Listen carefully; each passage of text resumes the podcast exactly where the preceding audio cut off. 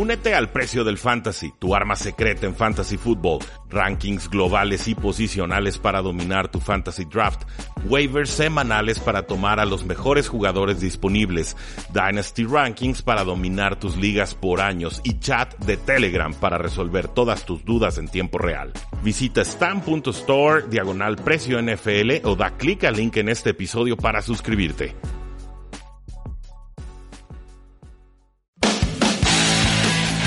Tres y fuera, donde la NFL no termina y nosotros tampoco. Rudy Jacinto y Oscar Huerta analizan todo lo que sucede dentro y fuera del terreno de juego. Previas, resúmenes, apuestas, fantasy fútbol y mucho más. Comenzamos.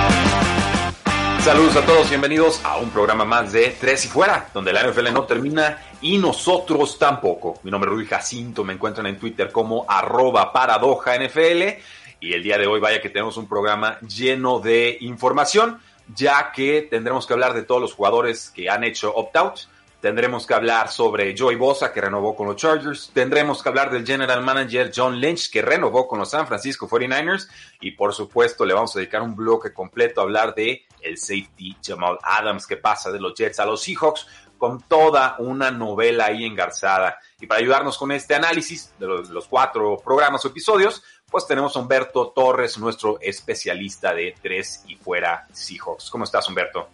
¿Qué tal, Rudy? Qué gusto saludarte. Un saludo, por supuesto, para todo el auditorio que nos, que nos sigue a través del 1340 AM y pues hablar del deporte más precioso, más precioso de todo el mundo por lo menos el que más disfrutamos, no sin antes mandarle un saludo a César y a todo su grupo de entrenamiento que bueno, ponen su cámara, brincan en Zoom, me han invitado y por supuesto les mandamos un caluroso y afectuoso eh, saludo por estarnos escuchando el día de hoy.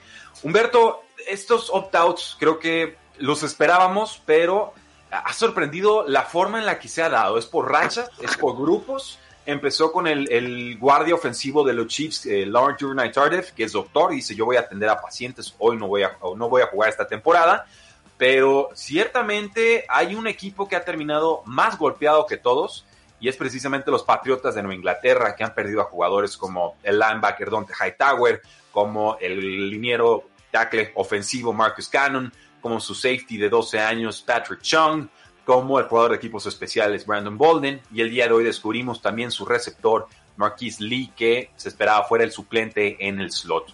¿Tú cómo ves todos estos anuncios que han dado los Patriotas de Nueva Inglaterra? Y, y compras esta teoría de que Bill Belichick les está dando la instrucción para que hagan tanking y consigan un buen quarterback el próximo año?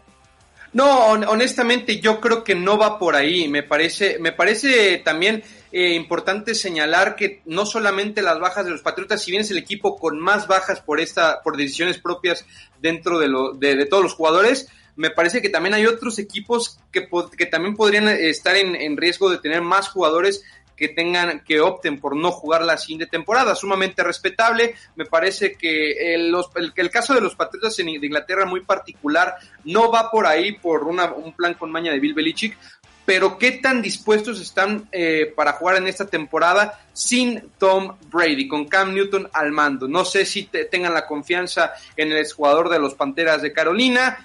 Eh, habrá que ver, habrá que ver, todavía faltan bastantes jugadores por decidir, hay, riesgos todavía en algunos jugadores de, de, conocer y cada uno, bueno, por decisiones sumamente personales y creo que es totalmente respetable que los jugadores opten por no jugar esta temporada por todo el tema del COVID.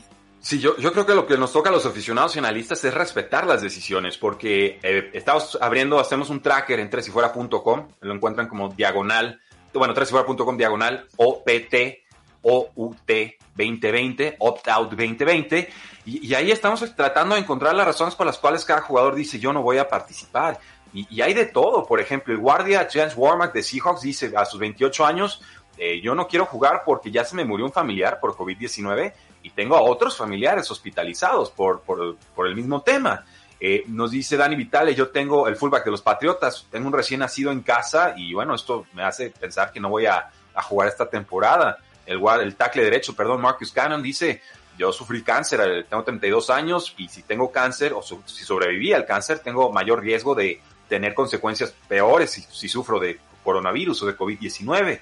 Donta Hightower es muy claro y se acabo de tener a mi primer hijo, no voy a arriesgarme a meter el virus eh, a mi familia, ¿no? Entonces, eh, Cal Peck, el no tackle de los Broncos, su esposa Juliana fue diagnosticada con linfoma de Hodgkins etapa 3 y dice, ya sobrevivió, pero ¿para qué me arriesgo a, a exponerla a, a, este virus, no? También el safety Patrick Chung, su hijo está a punto de nacer y pues no, no quiere meter nada que no, que no debe estar ahí. Eh, son, son muchas razones. El, el, mismo receptor que fue cambiado durante el draft, Marquise Goodwin de los Eagles, pues su esposa sufrió tres abortos involuntarios, por fin pudieron tener un niño.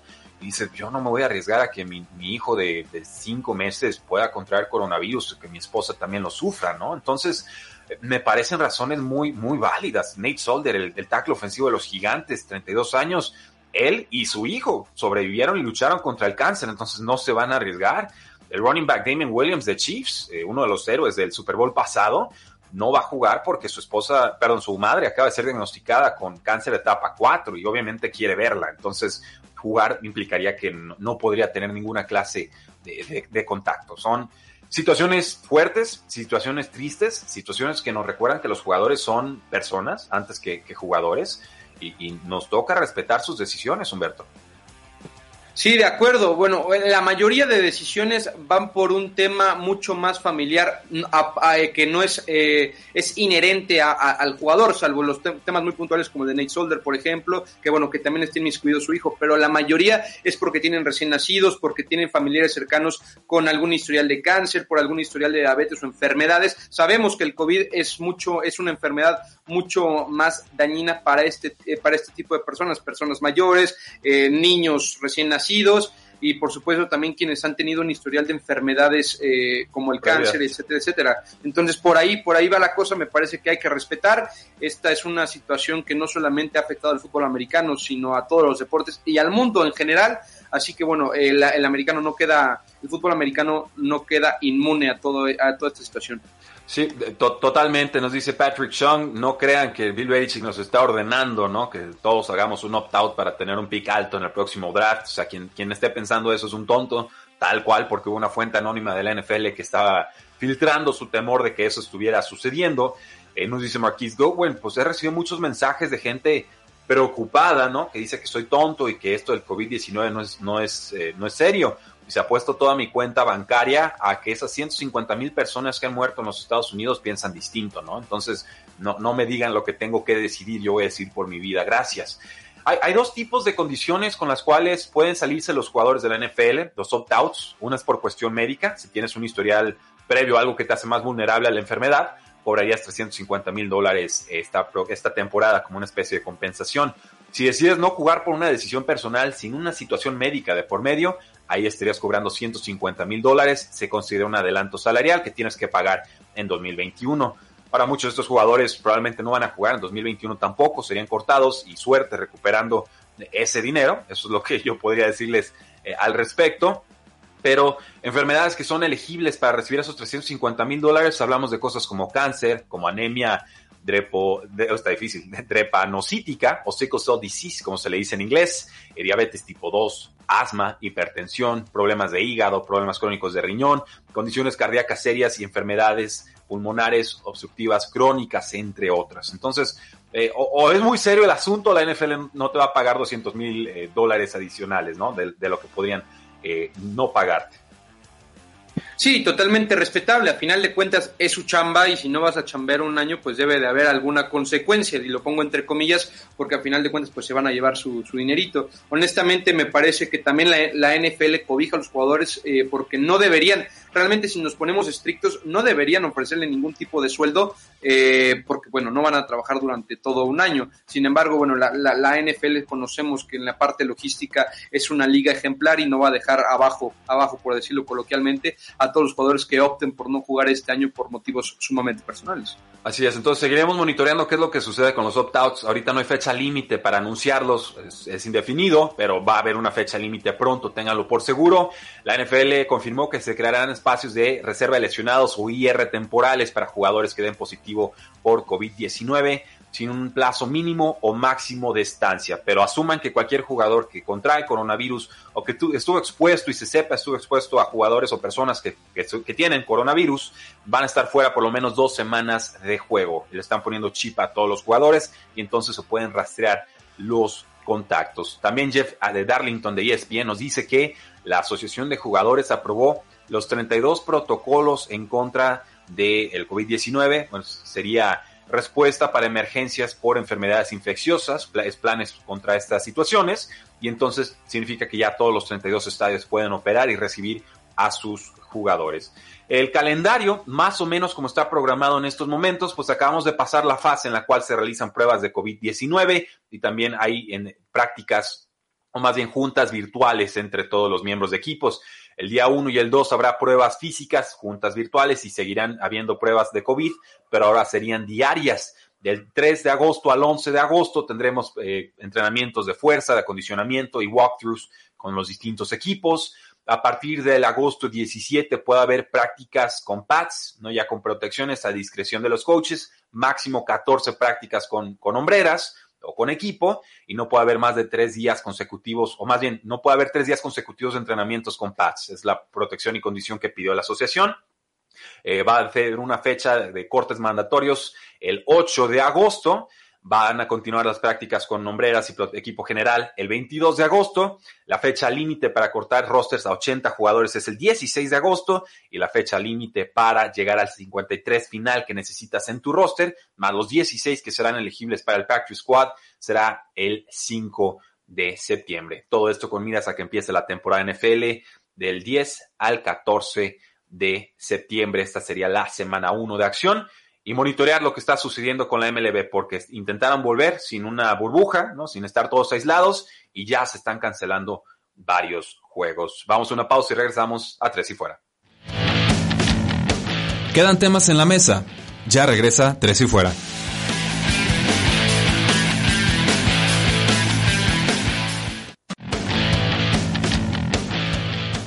Regresamos. Tres y Fuera.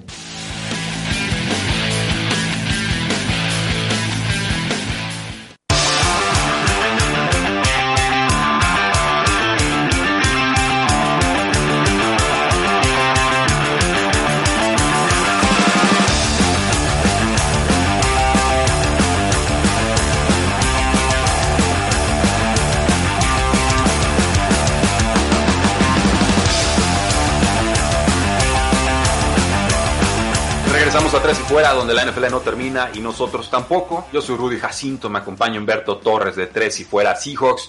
Y muy ad hoc que estés con nosotros el día de hoy, Humberto, porque vaya movimiento que acaban de hacer los Seattle Seahawks para firmar, conseguir por la vía del trade al safety Jamal Adam de los Jets de Nueva York. Un jugador poderoso, un jugador que va muy bien al frente, que tiene muy bien el juego terrestre, que es especialista en meterle presión a los mariscales de campo. Quizás aquí lo, lo cuestionable sería el precio que pagaron los Seattle Seahawks. Hablamos de consiguen al safety Jamal Adams, consiguen por ahí una cuarta ronda, pero pagan al safety titular Bradley McDougall, pagan una primera ronda del 2021, pagan una primera ronda del 2022 y pagan eh, terceras rondas en ambos drafts, 2021-2022. Eh, ¿Qué opinas de Jamal Adams? Pero sobre todo, ¿qué opinas de este precio que acaba de pagar el equipo de Seahawks? Me parece, Rudy, que se paga bastante caro, sin embargo, yo creo que toman una buena decisión. Jamal Adams es de los jugadores eh, más diferenciadores de la NFL que te pueden cambiar el rumbo de un partido con únicamente una jugada y realmente en la posición de safety ¿Cuántos jugadores de estos tenemos en la NFL? Muy pocos. Ahora, Jamal Adams es muy joven, sin embargo, ya tiene premio Sol Pro y, la, y, pagar dos primeras rondas que seguramente eh, si la lógica impera en la NFL, los Seahawks van a elegir después de la posición 25, 27, que es lo que usualmente en los últimos drafts han estado, han estado eligiendo. Ahora, hay que tomar en cuenta que en los últimos tres drafts, sin bueno, no va a tomar en cuenta el del 2020 porque todavía no vemos cómo funciona este pick de primera ronda, pero hace un año eligen a LJ Collier, un jugador que no tuvo una sola captura dentro de su temporada de novato, y el año pasado eligen a Rashad Penny, corredor que hoy en día ni siquiera es corredor titular. Cuando tú eliges un jugador en primera ronda, tiene que ser un jugador titular en el equipo a corto plazo, salvo casos muy específicos como Coreba que tienen que eh, pasar por una curva de aprendizaje. Entonces, tú, Rudy, tú, Rudy Jacinto, ¿no te parece que cambiar dos picks dentro de la etapa más, eh, más lejana, más en la última etapa de la primera ronda, no vale por un, por un primer pick eh, número 6, porque ese fue en, la, posición que llamaron seleccionaron. Digo, llevo, llevo, varios días reflexionándolo y, creo que para la mayoría de los equipos no tendría sentido este trade. Te soy muy sincero. Yo creo que aquí lo que ven eh, Pete Carroll, ¿no? Schneider, toda la gente de Seahawks es la posibilidad de reemplazar o, conseguir ese rol que en su momento dejó vacante Cam Chancellor. Eh, Jamal Adams no es tan grande, no es tan fuerte o tan poderoso como volver a Cam Chancellor, pero es lo más cercano a eso que existe en la, en la actualidad, ¿no? Ese molde de safety estilo Ronnie Lott, castigador, que la NFL como que va tratando de desfasar, ¿no? De, hacer que esa historia, porque pues ya los contactos se busca que sean menos pronunciados, ¿no? A la hora de, taclear y de romper al rival. Pero eh, si entendemos cómo han usado sus primeras rondas los Seahawks, si entendemos eh, que han tomado corredores, que han tomado pass rushers, que han tomado linieros que ni siquiera jugaron como Malik McDowell, ¿no? O sea, que, no, que nunca trascendieron con el equipo. Pues sí es, un, una franquicia que valora menos o, acierta menos con sus primeras rondas y entonces sí entiendo que quieran ir sobre seguro. Aquí el tema es que también le van a tener que dar una renovación de contrato, no este año, porque Jamal Adams aceptó este año jugar con su contrato de novato actual, pero en el siguiente seguramente le van a tener que ofrecer esos 17, 18, 19 millones de dólares que está pidiendo. ¿Por qué? Porque él se ve como un pass rusher. A él no le importa que tenga la etiqueta de safety. Él, lo que ve es, yo estoy juntando 10, 12, 15 capturas de, de le meto mucha presión a los mariscales en las pocas oportunidades que me dan. Y eso vale mucho. La mayoría de los equipos no lo valorarían. Creo que los Seattle Seahawks sí. Eh, y McDowell es un buen jugador. Tenemos que pasar también al, al lado de los, de los Jets. Creo que este divorcio se estaba consumando, pero la semana pasada me preguntaron mi compañero Oscar Huerta si creía que Jamal Adams iba a cambiar de equipo o no, y le dije que no. Y, era precisamente porque entendía que el general manager, Joe Douglas, de los Jets, su segundo año, iba a querer imponer una cultura, ¿no? Una estructura en la cual jugador que me hace berrinche no le voy a cumplir sus caprichos. Y aquí se lo cumplen a medias. Su capricho era llegar a los vaqueros de Dallas. Finalmente, pues el capricho se lo cumplen, lo sacan eh, Adams dice, yo ya no estoy peleado con nadie, que les vaya muy bien a todos, pero sí nos dijo, me prometieron renovación de contrato y no llegó, y no respeto a Adam Gates, no es la persona correcta para llevarnos a la tierra prometida. Responde, después de todo esto, el general manager Joe Douglas y dice, yo no le prometí en ningún momento una renovación de contrato a Jamal Adams, que está entrando a su año 3, y es muy raro que un jugador le den una renovación ya de segundo contrato en su año 3 y seguimos creyendo en, Adam Gaze. También sale Sam Darnold a decir yo estoy perfectamente bien con, con Adam Gaze, entonces lo que dice Jamal Adams no, no trasciende. Hasta LeBron Bell y dice, oye canijo, tú fuiste el que me reclutó para los Jets de Nueva York el año pasado, tuve broncas y ahora te vas. O sea, ¿dónde está la congruencia entre ven con mi equipo y luego ya me voy, no?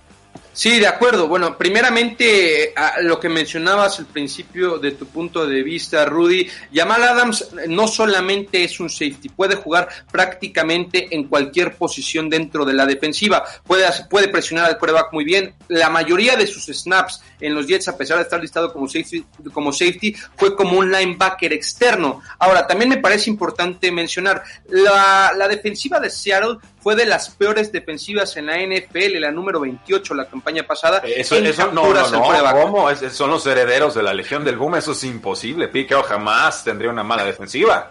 Exactamente, pero a final de cuentas la presión al coreback, incluso teniendo a Yadeveon, a Clowney, que, que precisamente trajeron desde los Tejanos de Houston la campaña pasada, pues en cuanto a numéricamente no, no apareció dentro del campo de juego. Ahora, Jamal Adams lideró la NFL con 12 capturas entre jugadores de perímetro en las últimas tres temporadas. Únicamente el perímetro, el perímetro de Seattle tuvo 5.5 capturas de 2017 a 2019, bueno para el lugar número 28 en la NFL. Entonces, la llegada de Jamal Adams no solamente eh, hace, un no, hace un mejor perímetro, no solamente, no solamente es una mejor, un, mejor perímetro, sino también ataca esta, esta, e, esta zona donde Seattle había sido muy endeble dentro de la campaña pasada, que es en la presión al mariscal de campo. Así que a mí me parece una buena decisión porque también tienes a un jugador que te responde de forma inmediata. En el siguiente draft eh, que hubiera elegido eh, Seattle en las últimas posiciones, si, eh,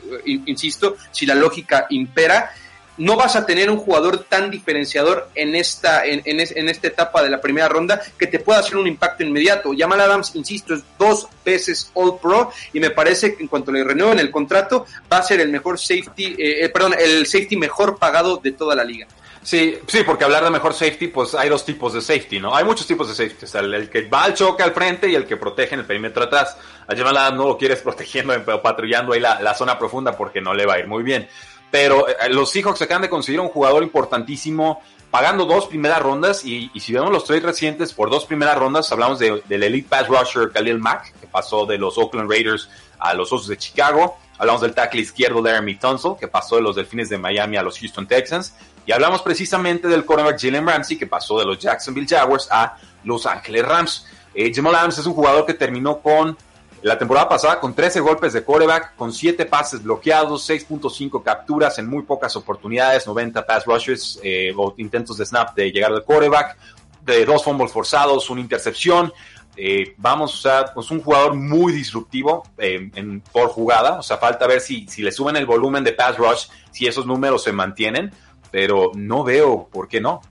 Sí, de acuerdo, estoy, estoy, estoy de acuerdo contigo, Rudy. Honestamente, Jamal Adams eh, es, un, es, un, es un gran jugador. También ah, lo ha hecho como corner, o sea, puede entrar como corner en una, en una cobertura 3 para proteger la zona de flat y también lo, lo, hace, lo hace bastante bien para hacer un safety fuerte. Como bien dices, la cualidad, la principal cualidad de Jamal Adams no es, no es la cobertura de pase, pero también es un safety que te puede responder bastante bien. Desde Cam Chancellor a mí me parece que no hemos visto un safety que pegue de la misma manera como lo hace Jamal Adams. Ya tenemos rato sin ver esto, ya es raro, tú bien, bien mencionabas, la NFL está intentando cambiar este chip, pero aún así Jamal Adams es un jugador que pega fuerte, pero va limpio, no es un jugador que sea castigado continuamente por golpes, por rudeza innecesaria. Pues nos dice, por ejemplo, Hell of Music a través de YouTube, en los dos años que Seahawks no tuvieron primera ronda, llegaron al Super Bowl. No creo que tenga correlación, pero es un buen dato. Yo no, yo no lo conocía, no lo tenía presente. Dice Franco Márquez Ramírez en YouTube, buen valor, quítenle las primeras rondas a los Seahawks, les hacen daño. Y dice aquí también el verdadero perdedor es McDougall, que debe estar como chale, me voy a, los Jets, ¿no? Y Oscar Huerta dice, bueno, ahora con estos movimientos Clowney va a llegar a los Pats, porque acaban de liberar mucho dinero con los jugadores que decidieron no jugar esta eh, temporada. Eh, hablando de los Jets de Nueva York, pues bueno, van a ser el equipo mejor posicionado para la reconstrucción de aquí en adelante. El único equipo que tiene cuatro primeras rondas en los próximos dos drafts, con un quarterback en el que yo sigo creyendo a pesar de que tiene todo en contra, ¿no? Y que nos vamos tardando en ver a ese Sam Darnold que, prometía en colegial. Con un head, coach que, un head coach que a mí no me convence, pero nada. O sea, Adam Gates no es un líder de hombres y, hay que aceptarlo y entenderlo, es, la realidad. Pero eh, sí me preocupa esta esta tendencia histórica y que no es culpa de la gente que está en la actualidad, pero son los herederos de esto, de, que los Jets de Nueva York no pueden retener, crear, conservar y construir equipos alrededor de sus primeras rondas. Vamos, desde el 2010 al 2018 son 10 picks en primera ronda. Cal Wilson, Muhammad Wilkerson, Quentin Couples, Dee Milliner, Sheldon Richardson, Calvin Pryor, Leonard Williams, Darren Lee, Jamal Adams, Sam Darnold. De todos esos, el único primera ronda que sigue con el equipo se llama Sam Donald y no sabemos si fue un acierto o no todavía. O sea, ninguna franquicia va a ser relevante si descarte y escupe a sus primeras rondas o las vende regaladas, eh, como no sucedió en esta ocasión. Pero insisto, tenemos que sumar a Jamal Adams a esta larga lista de nombres de primeras rondas que no trascendieron ni hicieron historia ni quieren ser recordados por los aficionados de los Jets de Nueva York. De acuerdo, ahora también mencionas un punto importante. La fórmula que ha funcionado en la NFL en los últimos años son equipos bien construidos con un coreback en su, en su contrato de novato. Así, así fue Patrick Mahomes campeón en el, en el Super Bowl pasado. Ahora aquí la fórmula parece ser que está al revés. En los Jets primero toman a su coreback y van construyendo el equipo alrededor de él. Sin embargo, en cuanto le tengan que renovar a Sam Darnold, porque yo también creo en Sam Darnold, no me parece un coreback malo, me parece un coreback bastante sólido. Un, yo creo que está dentro de la tercera ronda de, mariscales de campo. En, está en los élites. Ya es muy joven, tiene 23 años. Exacto, todavía tiene un mundo, un mundo por aprender Sam Darnold. Ahora, no ha tenido muy buenos equipos a su alrededor líneas ofensivas bastante deficientes a lo largo de su a lo largo de su corta carrera. Me parece que Sam Darnold solamente puede seguir mejorando y así debería ser. Pero Adam Gaze será el, el encargado o debe de ser el encargado de llevar a buen puerto la carrera del egresado de los troyanos del sur de California. No, no, no, definitivamente no. Digo, no lo iban a despedir en su primer año. Yo creo que tuvieron que haberlo hecho por cómo jugaron por momentos importantes. Pero ya cuando empiezan a llegar esas filtraciones de vestidor, de que no habla con la gente cuando están perdiendo en partidos y demás, eh, no, no me queda claro que se están repitiendo los patrones de error que tuvo en su momento con los Delfines y que no reflexionó porque de inmediato cambió de, trabajo y se fue a los Jets de Nueva York. Por lo pronto los Jets sueñan con una reconstrucción y los Seahawks tendrán más de 30 millones en espacio salarial en 2021 para pensar en renovar a Jamal Adams. Vamos a una pausa y regresamos a Tres y Fuera. No te vayas, ya regresa Tres y Fuera.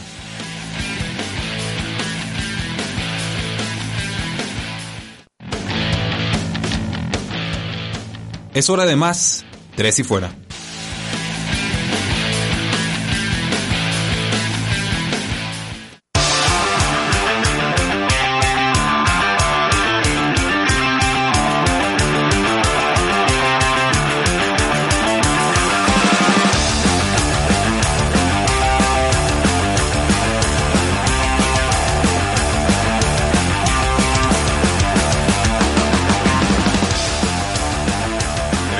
Donde la NFL no termina y nosotros tampoco. Yo soy Rudy Jacinto, me acompaña Humberto Torres de Tres y Fuera Seahawks y tenemos que hablar de varios temas aquí, sobre todo empezando con los Chargers que acaban de renovar a Joey Bosa por 5 años y 135 millones de dólares. Y aquí la cifra escandalosa no son esos 135 millones que a veces los anotan y los presumen los agentes y es lo primero que nos enteramos en medios.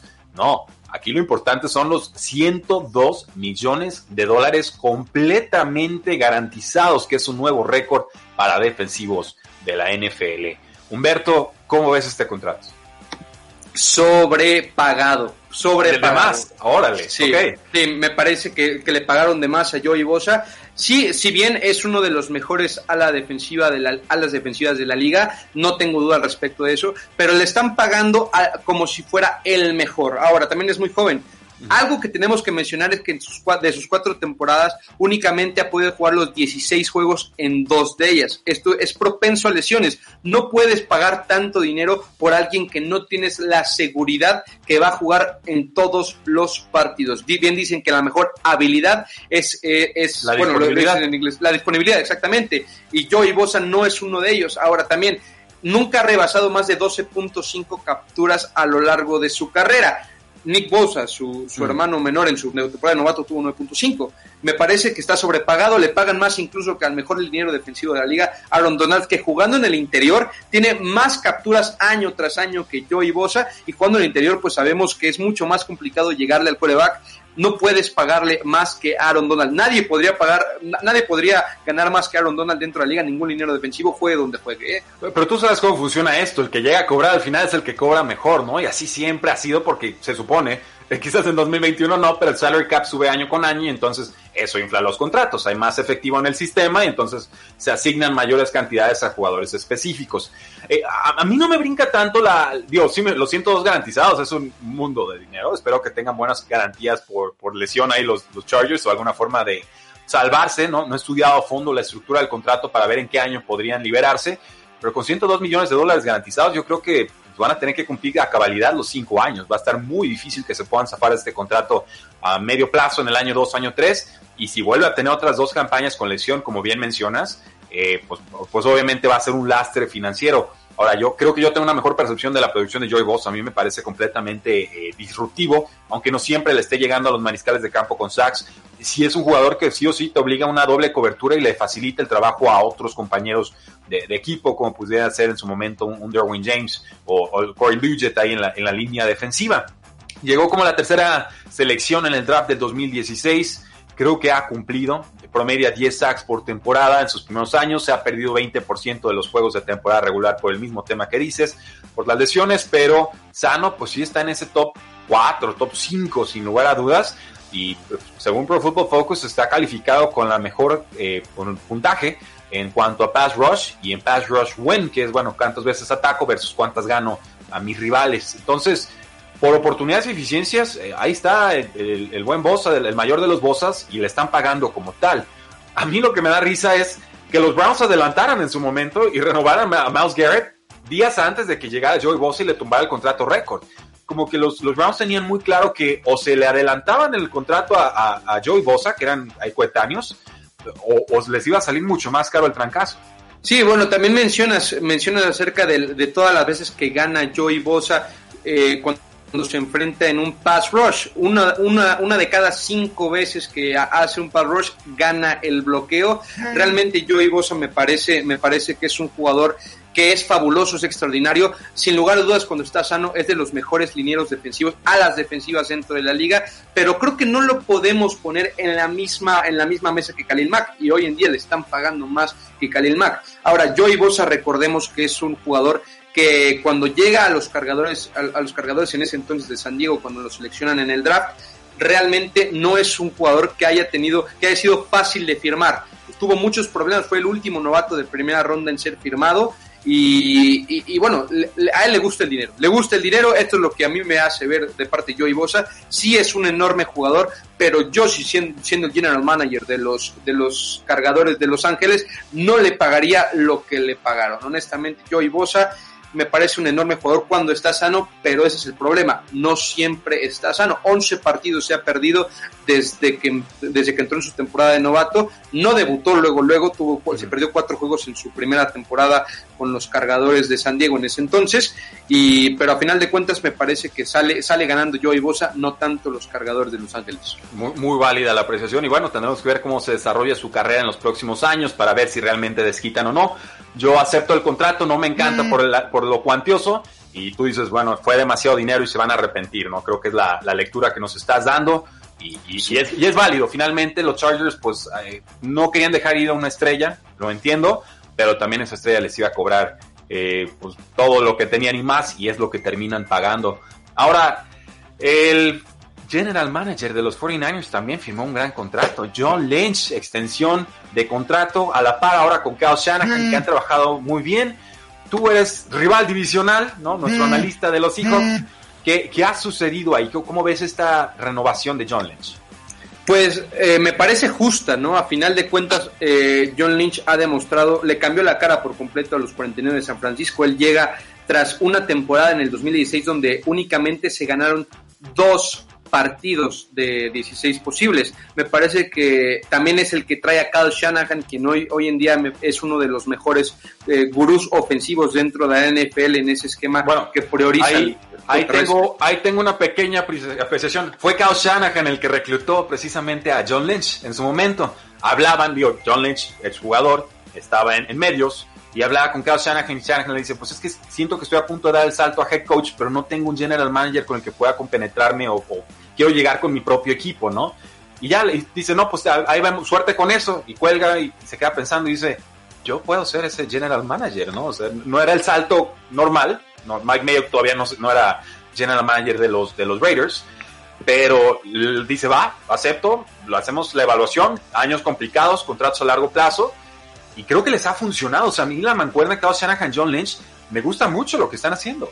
Sí, aparte la construcción de los 49ers eh, se ha precisamente como que se ha visto mucho más en la parte de las trincheras. Eh, ahí es donde los 49ers están dentro de los mejores equipos en NFL, tanto de lineros defensivos como la línea ofensiva también es, es bastante, bastante completa. Además, eh, me parece que John Lynch en los drafts ha quedado a deber. Ha quedado a deber. Salomon Thomas me parece que no dio el ancho. Robin Foster, que fue también parte de su primer draft, tampoco dio el ancho. En ese draft únicamente me parece que George Kittle, que fue un enorme acierto eh, por parte por parte de John Lynch, pero únicamente George Kittle en ese draft, en su primer draft, fue una selección que haya sido trascendente. Ah, me parece que va más por la parte de la agencia libre donde John Lynch ha hecho un buen trabajo. Richard Sherman, Cal Jusic eh, hizo un intercambio por su hoy coreback Jimmy Garoppolo que ya lo llevó a un Super Bowl. Baratito. Eh, muy, muy barato, muy barato, una segunda ronda. Una segunda ronda me parece que es, que es, que es barata para un coreback, para un coreback titular dentro de la NFL hoy en día.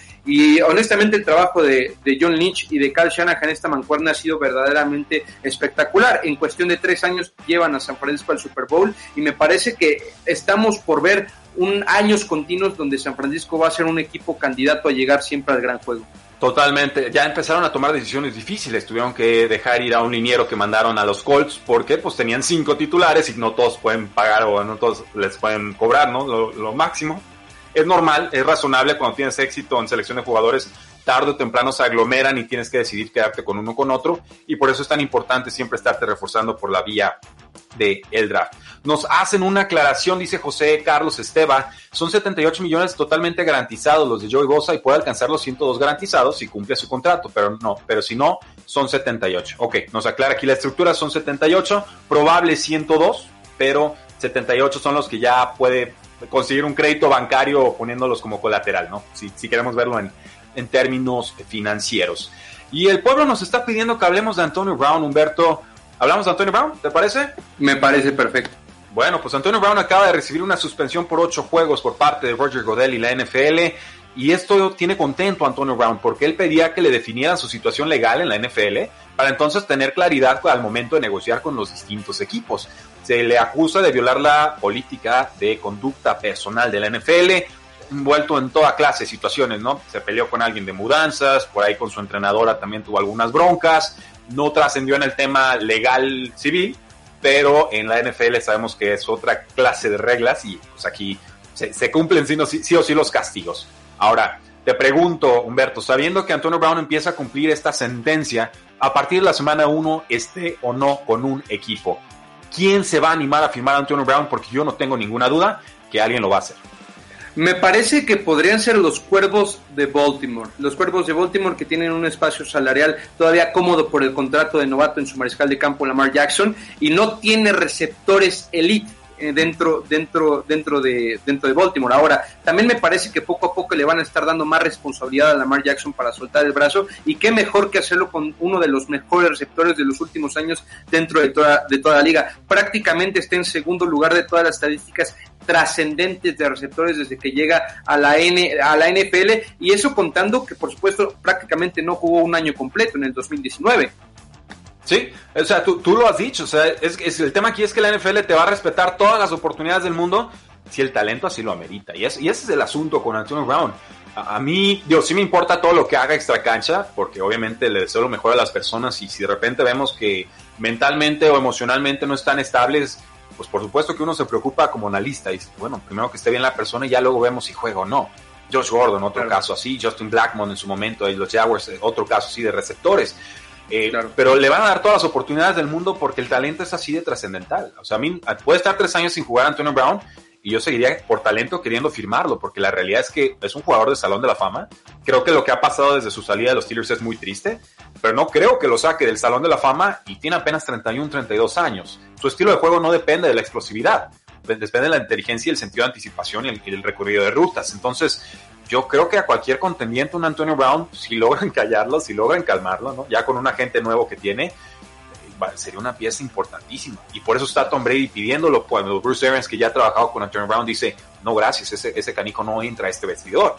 Los Patriotas no lo vuelven a tocar, los Raiders no lo vuelven a tocar, los Steelers no lo vuelven a tocar. pero dices Baltimore y yo puedo verlo. Ahí está Hollywood Brown, su primo, y ya estuvo también trabajando con Lamar Jackson y lo está pidiendo para el equipo. Los Seattle Seahawks como receptor número 3, un Antonio Brown la verdad estaría sensacional. Seattle Seahawks tiene a DK Metcalf, que es un es un, un, receptor donde realmente únicamente puede no puede correr todas las rutas, no por, todavía su tamaño, por su, su, habilidad todavía le falta le falta mucho para correr todo el árbol de rutas y tiene Tyler Lockett, que es un gran es un gran receptor, un, un receptor muy infravalorado dentro de la liga, pero falta esa cereza del pastel. Russell Wilson a lo largo de los años ha tenido que lanzarle prácticamente a jugadores que no fueron elegidos en draft cuando iba empezando, Jermaine Kirsch y Doug Baldwin al inicio de su carrera. Hoy en día tiene a Tyler Lockett, un jugador de tercera bueno. ronda, si la memoria no me falla, pero no deja de ser una tercera ronda. Ha evolucionado, sí pero a priori no era, un, no era el jugador que hoy en día es. Dick Metcalf, una segunda ronda. Me parece que sería la primera vez que veríamos a Russell Wilson trabajar con un receptor elite dentro de la NFL. Y bien mencionabas también que trabajó con Lamar Jackson dentro de este offseason, pues también trabajó con Russell Wilson dentro de, de este offseason y podría, por supuesto, ser un aliciente para que llegue Antonio Brown a Seattle. Además,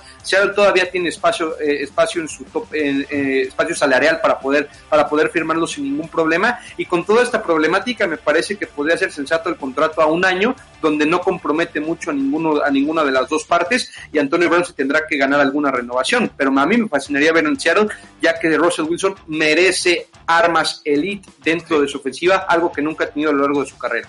Eh, además, suspendido media temporada, pues lo que sea que firme sería cobrar la mitad. Yo creo que firmaría como por un año y 5 millones de dólares y estaría cobrando 2.5. Se lo tienen, damas y caballeros, ¿qué creen que vaya a suceder con Antonio Brown? Háganos saber en la casilla de comentarios. Vamos a una pausa y regresamos a Tres y Fuera. Pausa y volvemos a Tres y Fuera.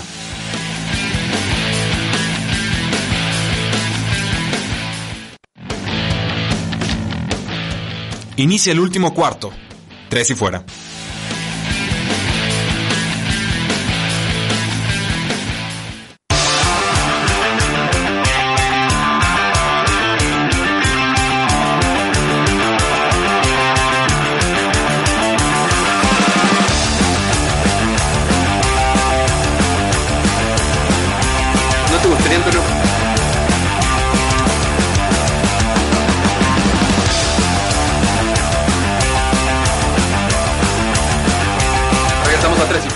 La NFL no termina y nosotros tampoco. Yo soy Rudy Jacinto, me acompaña Humberto Torres de Tres y Fuera Seahawks y este segmento se lo dedicamos a todos los que nos escuchan en vivo en los programas los sábados a través de YouTube Live, de Facebook Live y de Periscope en nuestras distintas plataformas, ya que aquí es donde resolvemos las dudas del pueblo. Humberto Torres nos pregunta Luis TM8N. Está difícil el nombre. ¿Qué esperan de Baker Mayfield, quarterback de los Cleveland Browns, en 2020? Yo lo resumiría en una palabra y es mejora. Sí, de acuerdo, de acuerdo. La salida de Freddy Kitchens me parece que fue un perdón, un coach que no dio el ancho y la llegada de, de, de me parece ex, ex, coordinador ofensivo de los vikingos de Minnesota, va a caer como cereza en el pastel. Tienes a dos receptores bastante buenos como los tenía en vikingos de Minnesota, en Adam Thielen y Stephon Diggs. Ahora tienes a Jarvis Landry tienes a Odell Beckham y eh, tienes un juego terrestre élite. Eh, élite. Eh, me parece que Nick Chubb ya lo mencionaba hace algunos momentos, es de los mejores corredores dentro de la NFL y eso por supuesto que va a ayudar al mariscal de campo a tener tanto talento a su alrededor y tener un, un coach que ya está comprobado como coordinador, como coordinador ofensivo dentro de la NFL. A mí me parece que sí va a haber una mejora dentro de Maker Bayfield porque el, el, talento me parece que lo tiene, ya, lo, ya bien lo, lo, lo demostró en su temporada de novato. Eh, totalmente de acuerdo y poco que agregar ahí. Eh, Tigrillo Márquez nos dice, eh, bueno, ¿pueden contarme qué pasa cuando un jugador entra en, la lista COVID-19? Bueno, hay, hay dos listas. Están los opt-outs, que son los jugadores que desde antes dicen yo no juego por razones médicas o por decisión personal. Luego está esta otra lista, la de COVID-19, que es para jugadores que ya se les demostró que tienen coronavirus o jugadores que estuvieron expuestos a personas que ya se demostró que tienen coronavirus. Entonces, con el tema de los asintomáticos que están esparciendo el virus sin que ellos lo sepan, también son aislados o apartados. Básicamente hay protocolos, hay como 7, 8 distintos niveles de protocolos dependiendo del caso. Pero para efectos de aficionados, yo creo que lo que podemos esperar, sobre todo aficionados y jugadores de fantasy fútbol, es si alguien cae en la lista de COVID-19, por la razón que sea infectado o por haber estado expuesto, espérenlo fuera por lo menos dos semanas. Les van a realizar pruebas ahí al día 5 y al día 10 tienen que dar dos negativos, eh, se vuelve un, rollo ahí muy, muy especializado que creo eh, sobra a grandes rasgos ahondar en ello, porque básicamente para efectos de nosotros es, van a estar fuera dos semanas, sea coreback, sea liniero, sea head coach, sea director, sea dueño, lo que sea. Si cae en la lista, espérenlo fuera por lo menos dos semanas y probablemente eh, más. Muchas gracias por tu pregunta, eh, Tigrillo Márquez. Nos dice Hello Music, ¿cuál es el segundo equipo con más jugadores que no van a jugar por el tema de opt-outs? Pues bueno, mira, hasta el momento los Patriotas tienen siete jugadores que no van a estar y los, hemos mencionado previamente, el receptor Marquis Lee, el safety Patrick Chung, el linebacker Donta Hightower, el corredor Brandon Bolden, el tackle ofensivo Marcus Cannon, el fullback Danny Vitale y el liniero ofensivo Najee Toran, que era un suplente con aspiraciones a, titularidad. De ahí en más, hasta el momento ningún equipo tiene más de dos jugadores descartados. Ravens, un tackle ofensivo Andrew Smith y su receptor de Anthony Thomas. Ok, no los golpes más fuertes. Bengals, tackle ofensivo Isaiah Prince y el nose tackle Josh Tupou eh, suplentes, o sea, no, no son nombres trascendentales. Bears le pega. Cowboys por ahí tiene dos también. Sí, eh, Steven Guidry, el receptor, y el cornerback Maurice Kennedy. Eh, Guidry era novato, Kennedy es un suplente que firmaron a un año. Eh, los Bears pierden a no tackle Goldman, me parece un nombre importante, pero es solamente uno. Devin Funches se va de los Packers, pues bueno, es el único nombre que ha salido. Chiefs pierde a su guardia titular, pierde a su running back suplente, eso es una baja significativa. Los Vikings pierden al no con Michael Pierce, que llegaba de Baltimore, un titular importante, pero es el único que han perdido. Saints pierde a dos tight los dos eran suplentes, Cole y Jason Van Der Laan. Eh, Giants pierde a su left tackle titular, Nick Solder. Baja importante, pero no es el mejor tackle izquierdo de la liga, definitivamente. Seahawks pierde un guardia, Chance Warmack. Y, y, párale de contar, ¿no? La gente libre, Larry Warford dice: Yo no quiero jugar este año. Entonces, eh, es Patriotas y ya hasta el momento. Esto va a cambiar. Es una situación que está evolucionando todos los días. Los vamos a mantener al tanto. Pueden encontrarlo en tresifuera.com slash opt-out 2020.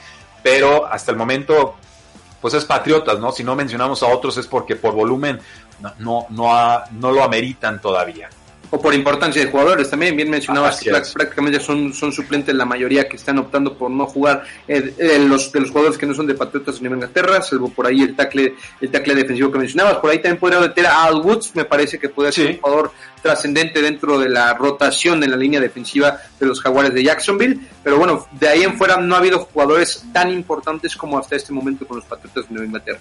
Sí, totalmente. Nos dice Felipe Alejandro Mercado Sagún a través del Facebook Live. Hola, saludos.